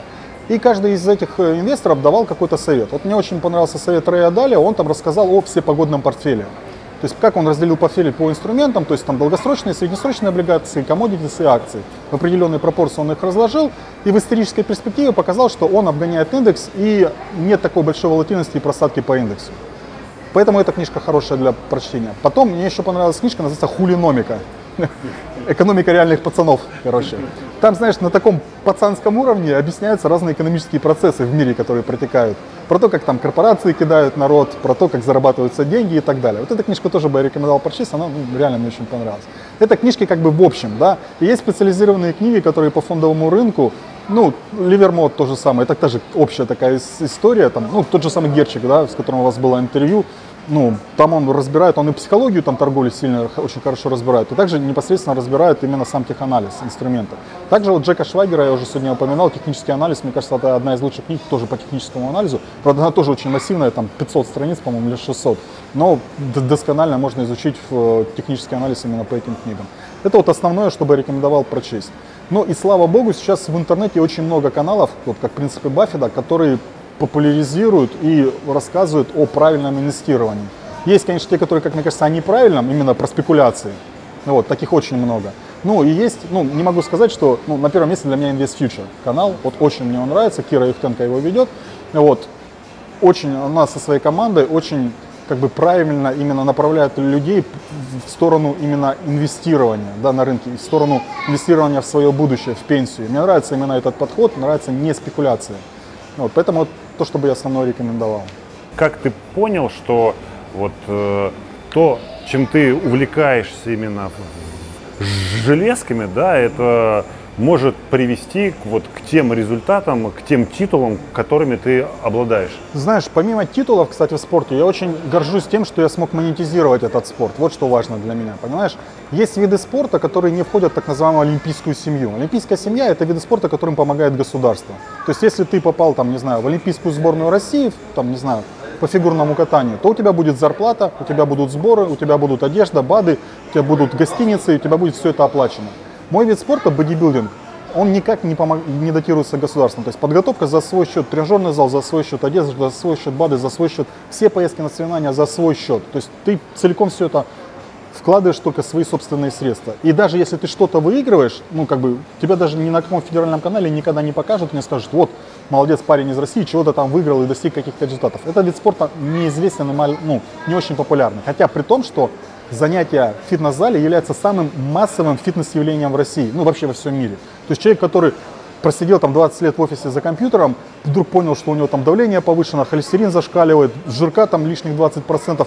Он же не идет заниматься, не знаю, тяжелой атлетикой или регби или футболом. Он идет, покупает абонемент в фитнес-клуб, становится на дорожку, ходит на групповые программы, там что-то там поднимает железяки. То есть это самое массовое явление, в мире, но при этом это самый непопулярный вид спорта относительно количества людей, которые ходят на фитнес, и количества людей, которые именно выступают на соревнованиях. Вот, поэтому моя как бы одна из первых задач, когда я понял, что я начал добиваться определенных успехов в спорте, была монетизация его. Это очень сложно. С чего у меня вообще карьера началась? Я занялся э, выступлением в классическом бодибилдинге. То есть это бодибилдинг, где есть ограничения по весу. Я типичный эктоморф, то есть я очень худой человек. А, в 17 лет в институте при росте 186 сантиметров я весил 61 килограмм. То есть это минус 25 килограмм мышечной массы от нормы человека. То есть ну, у человека, у мужчин норма рост минус 100, у женщин рост минус 110. Каждый для себя может посчитать. Вот, у меня то есть минус 25 килограмм от нормы был. Я был дистрофаном. При том, что я занимался легкоатлетикой, со штангой приседали, бегали там и так далее. Вот. И мне очень тяжело дается набор мышечной массы. Поэтому, когда я начал заниматься бодибилдингом, я понял, что именно эта дисциплина мне подойдет, потому что мне нельзя весить больше 94 килограмм на сцене. Я начал выступать, и буквально во втором сезоне я стал третий на Кубке России в Краснодаре, выполнил мастер спорта России по бодибилдингу. И на тот момент я уже хотел завершить свою карьеру, потому что это сложно. Ты готовишься, выступаешь и ничего не получаешь. Ну, наградили тебя на сцене кубком, медалькой, и на этом все. А денег дают? Ничего не дают. То есть ты, ты платишь за все, членский взнос, за поездку, за то, за все, за абонемент, за БАДы, там, за все платишь, за тренера. Вот, и при этом ничего не получаешь, хоть ты там все, ну, ты выиграл чемпионат мира, выиграешь, тебе ничего ни копейки не дадут. То есть, то есть вот то, что ты завоевал титул, тебе никаких... финансово это никак как бы не компенсируется. Поэтому задача тех спортсменов, которые хотят долго пробыть в спорте, найти какой-то вариант монетизации себя как спортсмена в этом спорте. А это самое сложное, потому что у нас в России, ну и во многих странах мира на самом деле, вот кроме Америки, это не популярный вид спорта, и какие-то рекламодатели не особо к тебе идут.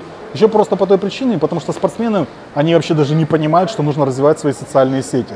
Вот они, ну я же качаюсь, я же поднимаю 500 килограмм на банку. А что мне там, нужно еще там оператора нанимать, контент-план строить, инстаграмы вести, ой, ну это напряжно, я лучше пойду там еще раз покачаюсь. Знаешь, а ты, соответственно, у тебя нет средства донесения своей информации до публики, кто тебя какую-то рекламу купит, если ты ну, нигде не засветился, не засветился. И в свое время я потом перешел в другую дисциплину, в которой сейчас выступаю, Men's Physique, и у меня прям в первом сезоне получилось завоевать титул чемпиона Арнольд Классик. Это самый популярный турнир в, любительских, э, в любительском бодибилдинге, который проводит Арнольд Шварценеггер. Турнир проходил в Мадриде, в Испании, и я просто сходу его Ты с ним знаком? Ну, я его видел, прям как тебя рядом с ним, я просто был на выставке, он, к сожалению, нашу номинацию не награждал, он награждает в основном большой бодибилдинг.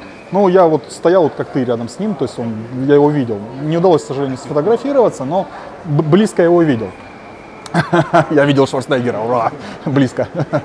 А, Вот, и я выигрываю Арнольд Классик, я понимаю, что мне функционеры говорят, слушай, Денис, а ты можешь после Арнольда получить э, карту американского профессионала. То есть, чтобы вы понимали, у нас есть любительская лига и профессиональная. Профессиональная лига – это американская профессиональная лига бодибилдинга, которая там штаб-квартира в Питтсбурге. Ну и самые популярные соревнования – это Мистер Олимпия, который проходит в Лас-Вегасе уже там с 56 года. Ну, вот, соответственно, Арнольд Шварценеггер там 7 раз выиграл этот, э, э, Олимпию, там всякие Фил Хит, Ронни Колман, Декстер Джексон, очень популярные персонажи именно в мире бодибилдинга. И я просто понял, что я могу выступать на тех же соревнованиях, на которых выступают эти ребята, но только в разных номинациях, они в бодибилдинге, в мэнс физик. Но когда я э, собрался переходить, я понял, что турниры проходят то- только в Америке. Ни в Европе, ни в России этих турниров не было. У меня было сразу две проблемы. Первая – это получение американской визы. А на тот момент у меня уже два отказа стояло в визе, мне не давали ее. А второй момент – я понял, что я сам финансово это не вытяну. Это был 2013 год. Вот, я еще тогда как бы немного зарабатывал. И я понял, что мне нужно найти спонсоров. А как это сделать, я не знал. Я прям на выставке пошел просто по стендам, просто во время соревнований проходит еще выставка брендов спортивного питания. Я подхожу к одному бренду, ко второму, к третьему, говорю, знаете, вот я чемпион, у меня золотая медаль, Арнольд, я выиграл Арнольд Классик. Ну, это самое крутое, это круче, чем чемпионат мира, это гораздо круче. Вот, они говорят, да, молодец, парень, мы тебя поздравляем, но ты нам не интересен. Я думаю, почему я вам не интересен? Я же чемпион, кто ж тогда вам интересен? Тут я подхожу к Олимпу, к своим будущим спонсорам, с которыми мы заключили контракт, и говорю, я вот чемпион. Они говорят, ну да, красавец, молодец. Тут я понимаю, что я должен чем-то зацепить, а я не знаю, чем зацепить. И я вспоминаю, что три месяца до этого я снялся на канале, который на тот момент только набирал популярность, канал про фитнес. Он назывался YouGifted. Сейчас он называется FitStars. И представь, тот э, ролик, для который я для них снялся, я рассказывал, как накачать пресс. На тот момент набрал там 2,5 миллиона просмотров, что для фитнес-контента того времени, 2013 год, ну это как сейчас 25 миллионов просмотров, понимаешь? То есть это очень много. И я им показываю, говорю, смотрите, это я в этом ролике, я мог быть вашей одеждой, э, рекомендовать использовать ваши БАДы для того, чтобы там иметь красивый пресс. Они видят 2,5 миллиона просмотров, 45 тысяч лайков. Такие, ты нам интересен, чувак, оставляй свои контакты. Я с ними списываюсь, они мне присылают на 16 страницах огромный контракт на английском языке. Там куча всяких тонкостей, подробностей, что я могу делать, что не могу. Но самое главное, по моей просьбе, они сказали, что могу, они мне будут оплачивать любые 6 соревнований в течение года. То есть в любой стране мира. Полностью все покрывать. Ну и БАДы, соответственно, спортивное питание и э, одежду предоставлять. И все, я начинаю с ними сотрудничество, они начинают постоянно приглашать меня на международные выставки. Я попадаю на FIBO, это самая большая выставка в мире спортивного питания, она в Кёльне в Германии проходит. И там я вижу всех топовых звезд американского бодибилдинга. И ты не поверишь, но самая длинная очередь стояла не к мистеру Олимпию Филу Хиту, а к молодому 18-летнему пацану. И я на тот момент не понял, стоит мистер Олимпия Фил Хит трехкратный на тот момент, и стоит 18-летний пацан. И к пацану в три раза очередь длиннее, к ребенку какому-то, чем к взрослому мужику, который самый титулованный спортсмен. Я начинаю для себя выяснять и понимаю, что этот пацан просто поймал хаб, хайп как раз тогда, Инстаграм, YouTube такие, фитнес-контент набирал популярность, он просто значит, снимал ролики такие прикольные, в которых он рассказывал про то, как накачать пресс, то есть простым языком для простых пацанов, как, как, как привести себя в форму. И этот контент набирал огромную популярность, и он набирал популярность как личность. И я понял, что, блин, надо делать то же самое. Я завел Инстаграм, завел YouTube свой канал, вот, и начал их развивать. И в какой-то момент времени, когда у меня закончился мой первый контакт с Олимпом, я уже им смог сказать, ребята, у меня есть свои социальные сети, я могу продвигать ваши бренды, ну, на тот момент у меня там в районе 100 тысяч подписчиков, может быть, было, видите ко мне, какие там очереди выстраиваются из людей. Они, да, окей, и как бы начали мне повышать зарплату. Сейчас я уже третий, по-моему, четвертый раз переподписал с ними контракт, и у меня достаточно большая зарплата, ну, по меркам бодибилдинга, конечно же, не по меркам там футбола или хоккея. По меркам бодибилдинга они мне платят достаточно хорошую зарплату в евро, как бы, и я, соответственно, занимаюсь продвижением своих социальных, э, их продуктов в своих социальных сетях. Вот. А по результатам у меня все достаточно быстро получилось. Уже в первом сезоне среди профессионалов я занял третье место на очень крупном турнире в Америке, что уже как бы уже круто, потому что э, до этого ну, наши атлеты в Америке ну, крайне неудачно выступали. Ну, вот. А через еще полтора года я стал первым в истории парнем э, с российским гражданством, кто выиграл турнир, который проводила Американская профессиональная лига. А еще через несколько лет я еще два турнира выиграл в 2018 году и стал как бы первым в истории российского спорта атлетом, которого есть три победы в Американской профессиональной лиге, ни у кого больше столько нет. Вот. И поэтому в спорте у меня все быстро пошло, и в то же время еще раз я постоянно занимался своей медийной э, раскруткой. То есть я вел свой YouTube свой Instagram. Сейчас в YouTube у меня там 270 тысяч подписчиков. Ну, я сейчас не сильно много снимаю контента, но я много контента для YouTube снимаю именно в момент подготовки, где я рассказываю, как я готовлюсь к соревнованиям. Но Instagram я стараюсь вести как бы, ну, там, в неделю как минимум 2-3 поста выкладываю. Вот, ну и, соответственно, коллаборирую с разными другими там фитнес-каналами. Если, например, ты хороший, точнее, если ты отличный, например, футболист, да, то когда заканчивается твоя карьера, обычно э, футболисты идут э, в тренера. Когда вот заканчивается карьера бо- бодибилдера, она вообще когда заканчивается и что тогда с ними происходит? Они что, открывают свои э, спортклубы или что? Слушай, хороший вопрос, знаешь, я просто, если сейчас начну отвечать как есть, я обижу много людей, реально обижу много людей. Потому что э, кто такие бодибилдеры в основном? 99% это тренера, которые работают в клубах. Потому что ну, человек, который работает там 5-6 дней на работе на какой-то, да, ездит в офис, там сидит дома, ему быть выступающим бодибилдером крайне сложно. Потому что бодибилдинг соревновательный на высоком уровне, если берем не любительский там уровня там, чемпионата э, Приморска-Ахтарска, да, а чемпионат хотя бы России, ты должен как бы очень много, там 5-6 часов в день уделять каждый день бодибилдингу. То есть это питание правильное, это восстановление, это по две тренировки в день, это много времени занимает. Поэтому реально соревновательным атлетам в течение долгого времени могут быть, ну, в основном только тренера, которые работают в зале, потому что им не нужно тратить по 2-3 часа в день просто на дорогу, плюс они могут, там, у них есть клиент, там, потом час-два перерыв, следующий клиент, они в это время могут пойти спокойно потренироваться, как бы, и тем самым, ну, как бы, зак- зак- закрыть тренировочный день. Ну, Вот. А когда они выступают на соревнованиях, они многие как бы продолжают свою тренерскую деятельность, потому что еще раз, соревнования они не приносят никакого материального э, профита, да. Все наоборот, только, знаешь, многие полгода работают или там 8 месяцев работают, зарабатывают деньги, потом начинают готовиться к соревнованиям, там блокируют свою работу и на эти деньги, на которые они там наработали, они как бы готовятся, тренируются, потом или там влезают в долги какие-то. Понимаешь, я считаю, одно из главных моих достижений в жизни следующее. Я как-то пришел на семинар, ну точнее, меня пригласили на семинар, я его прочитал, и после семинара мне, ко мне подходит парень молодой, 18-летний, и говорит следующие вещи. Говорит, Денис, знаешь, у меня, кстати, там умерли недавно родители, оставили мне квартиру. И я вот, знаешь, на- замотивировался то тобой, там, другими ребятами, как вы, какого вы успеха в жизни добились. Я решил, что я сейчас продаю эту квартиру, накупаю фармакологии и буду становиться профессиональным атлетом. Хочу выступить на чемпионате Московской области и попасть в топ-3. Знаешь, я понимаю, какой бред творится в голове у этого пацана. То есть он хочет просто поставить крест на всей своей дальнейшей жизни. Я ему очень аккуратно начинаю объяснять, что давай поступим по-другому. Давай ты просто найдешь какую-то сейчас работу, и в свободное от работы время, хотя бы час-два, ты будешь тренироваться и не продавай квартиру ни в коем случае. И представь, этот парень приходит через полгода ко мне на следующий семинар, у меня тоже в Москве был, говорит, Денис, спасибо тебе огромное, я не продал квартиру, я просто хожу тренируюсь, и я понял, что третье место на чемпионате Москвы, оно в жизни мне вообще ничего не даст. Никаких финансовых успехов и прочего, и не сделает меня супер популярной личностью. Я считаю, что это, блин, мое главное достижение, потому что я спас человека просто от краха его дальнейшей судьбы в жизни. У тебя есть супруга, да, и вот у тебя есть два, нап- два направления – спорт и, и фондовый рынок. Ну, наверное, больше, потому что спорт, фондовый рынок и бизнесы мои. И бизнес. Ну, давай сейчас мы би- бизнес не будем брать, да, то есть э, мы вот возьмем спорт и, и фондовый рынок. Вот как вообще она относилась э, к тому, что ты вот решил стать профессиональным атлетом, где, как бы, как ты говоришь, денег ноль, да, а ты как бы, ну, семья, семью надо кормить, да, и, собственно говоря, к фондовому рынку, где ты э, вроде бы ты уже состоящий человек, но где ты можешь деньги э, потерять. То есть вот что она тебе говорит? Она тебе как-то поддерживает, говорит, Денис, короче говоря, вот, ну, вот занимайся, как бы, главное, чтобы были деньги, а мне там все равно. Смотри, что касается спорта, то я сразу же понимал, что бодибилдинг это как бы отрицательная сторона, э, сторона э, доходности моего бюджета семьи. И она это понимала. Вот. И поэтому у меня был, как бы, была постоянная работа, которая не бросала, я работал. И часть денег, которые я зарабатывал, я вкладывал в себя.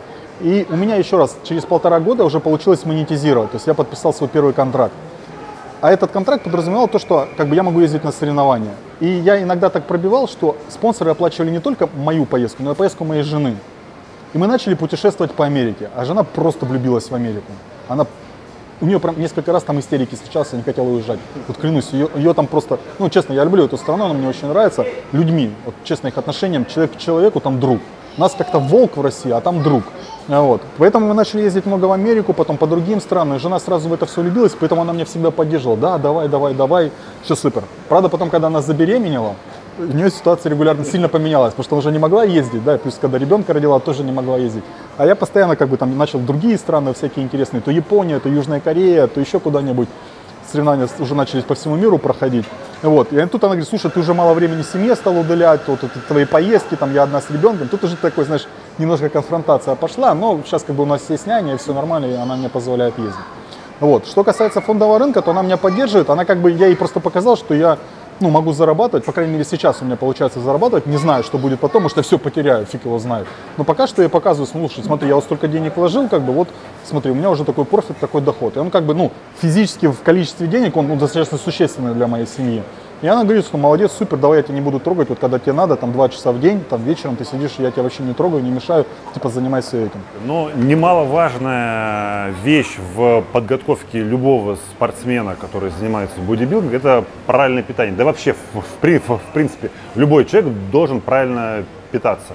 Я знаю, что ты имеешь долю в одной известной компании, да, Рас, расскажи, что это за компания и расскажи про питание, что вот для тебя правильное питание.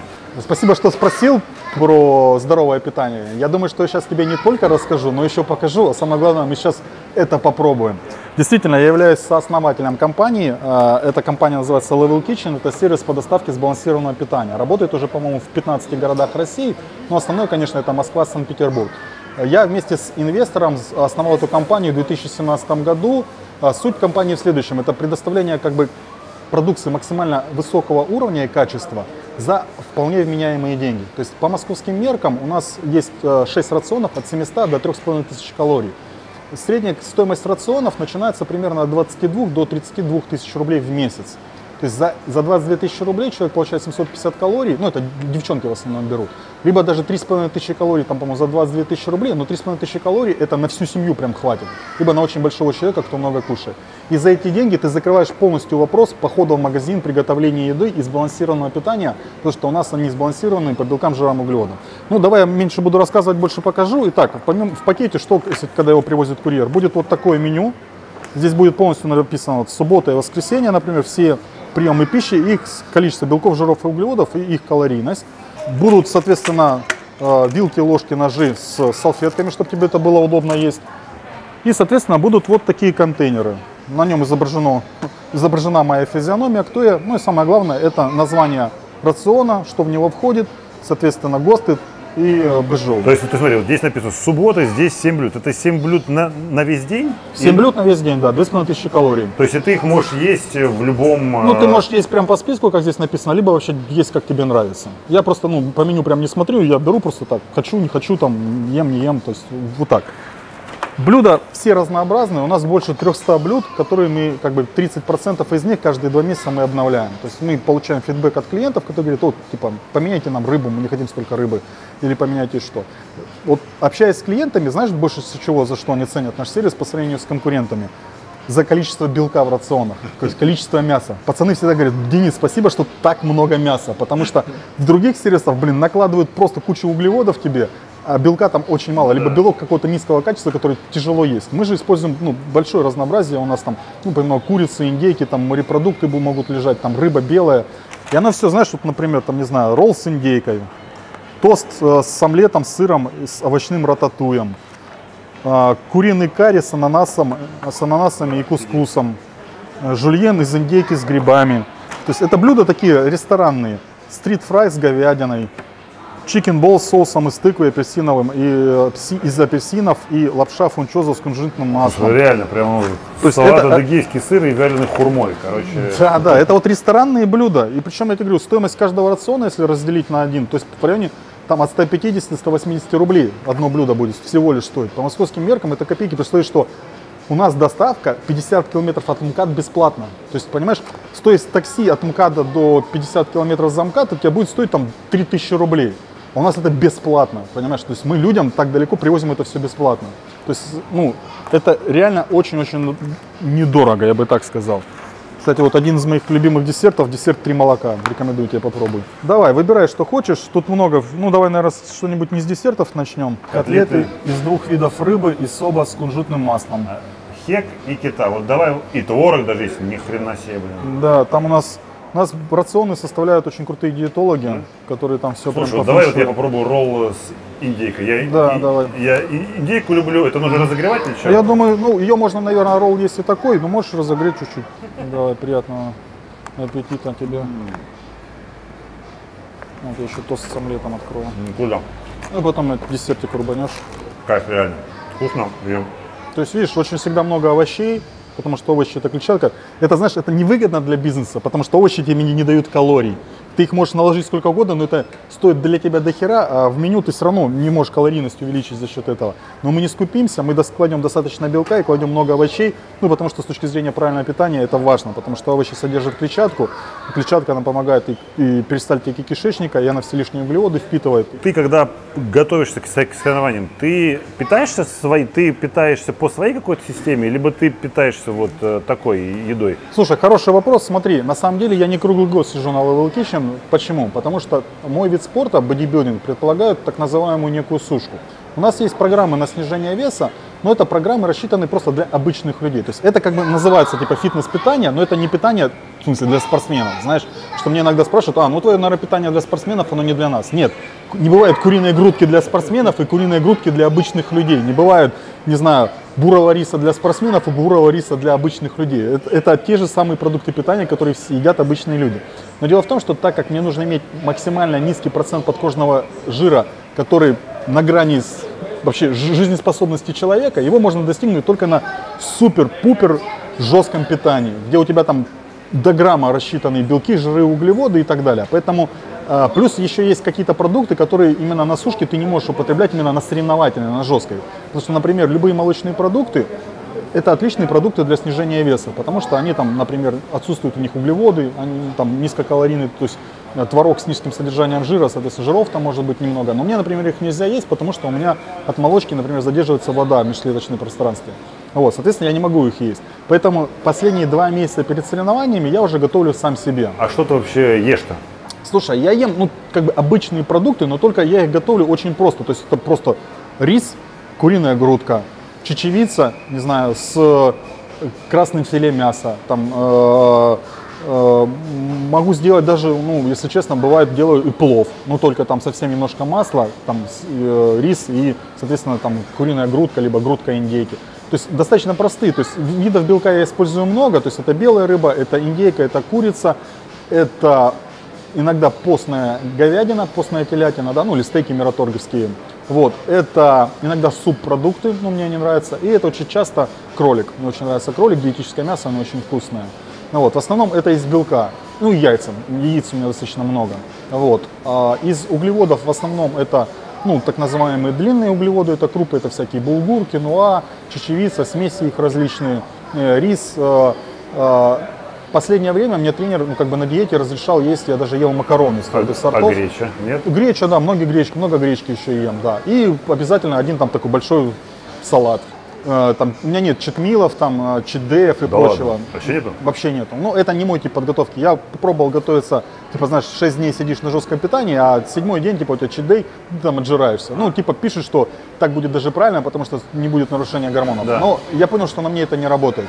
Мне нужно вой- войти в определенное состояние и находиться в нем очень долго, чтобы организм каждый день терял какой-то определенный процент жира, какое-то количество этого самого жира. Поэтому мне так удобнее. Плюс, знаешь, мне психологически так удобнее. Если ты один день отожрался, вот следующие 2-3 дня тебе опять сложно, потому что ты опять хочешь это есть. А вот уже после соревнований, да, это бывает забавно, особенно если соревнования там в теплое время года проходят или в каких-то теплых странах, да, ты приезжаешь, и такой, знаешь, весь сечется, у тебя вены просто спали с толщиной, тут все, блин, там у тебя гипертрофировано. Ты идешь и начинаешь хавать бургер, и люди такие идут, типа, это как вообще?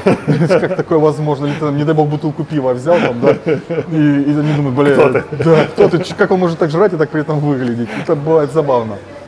Так что, друзья, если вы за здоровое питание, за прекрасную фи- фи- фигуру, то вот э, рекомендую Level Kitchen, потому что, самое главное, жиросжигающих тренировок не существует, чтобы вам не, не говорили. Денис, слушай, ну мы с тобой потренировались, поговорили про спорт, фондовый рынок, про вкусную здоровую еду, в общем-то, покушали. Ты знаешь, это вот... э, Классное меня- интервью. это шикарно, ты понимаешь, если бы оно было такое каждое вообще. бы. Слушай, поэтому я думаю, что мне как бы в первую очередь хочется пожелать здоровья, физи- физической крепости не как бы только тела, но и, и духа, чтобы твой портфель как можно бы- быстрее рос и прирастал, чтобы кубков становилось все больше, и ты получал от этого действительно кайф и расширял свои горизонты. Поэтому спасибо тебе еще раз ог- ог- огромное. Я думаю, что мы не, не первый и последний раз увидимся. А, Анатолий, спасибо тебе огромное. Во-первых, то, что ты пригласил, то, что ты познакомился со своими телезрителями. Мне будет, ребят, очень приятно, если вы какой-то фидбэк в комментариях напишите. Я постараюсь поотвечать на вопросы, если они у вас ко мне возникнут. Мне кажется, прекрасный день просто сегодня был. Шикарный. Шикарный. Так что, друзья, мы делаем три действия. Вы делаете три действия. Первое. Ставите лайк, подписывайтесь на канал и внизу оставляйте свои комментарии. Мы обязательно с Денисом ответим на все коме- комментарии. Ну а мы с с Денисом делаем еще четвертую вещь. Мы просто будем сидеть дальше разговаривать и кушать. И кушать. Спасибо, друзья. Всем пока и хорошего дня. Принципы Баффета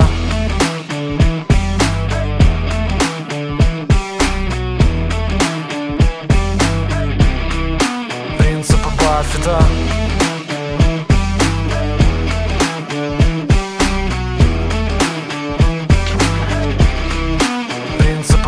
Баффета